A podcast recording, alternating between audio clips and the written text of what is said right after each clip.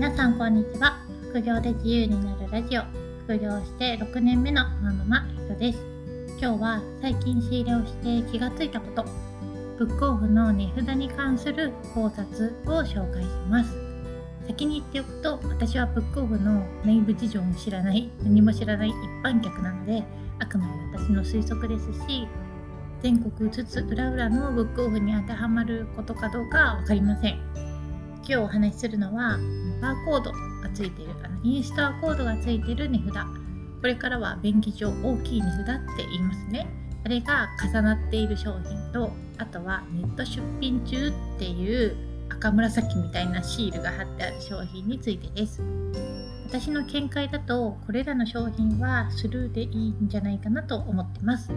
大きい値札にさらに大きい値札が何枚も重なって貼ってあるパターン。あれも一種のところてんだと思うんですけどあれは値札を作成した時の相場に合っちゃってるので Amazon との価格差が出ないことが多いです。大きい値札と違ってちっちゃい季節札といって値段だけ書いてあるものが大きい値札の上に重なっている場合は店舗内で棚の整理をする時とか新しい在庫を補充する時の整理のためのところてんなのでこっちの方が商品相場に関係なく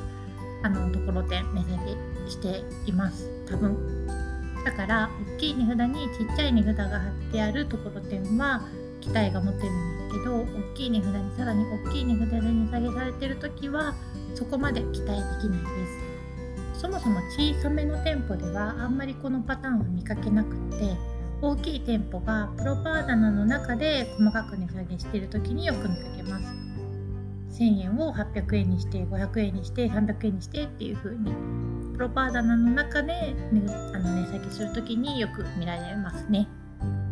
そういう商品でもメルカリで売れば状態が良ければ数百円ピザ屋というか利益が出せることはあるんですけど大きく1冊で1000円以上とか稼ごうと思うと大きい値札が重なってる商品で当たったことは私はないです。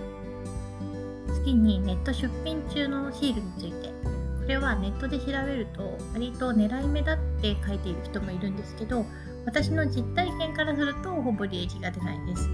これは私が仕入れに行く範囲内のお店の特徴かもしれないのでよく行くお店でネット出品中というシールを見たらその商品を試しにいくつかリサーチしてみてどういう基準でネット出品中が貼ってあるかっていうのは調べてみた方がいいですね。小さい店舗だとそもそもネット出品中のシールを見かけないかもしれないです。ネット出品中って貼られてるのは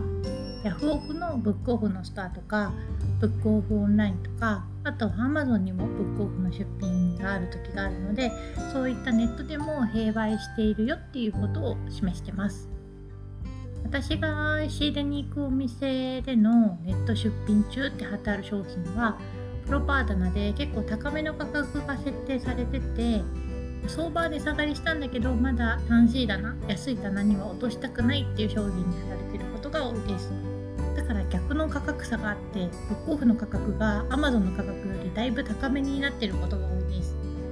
ネットで売ってる時はどうでしょう店頭の価格より下げてるのかなとは思います。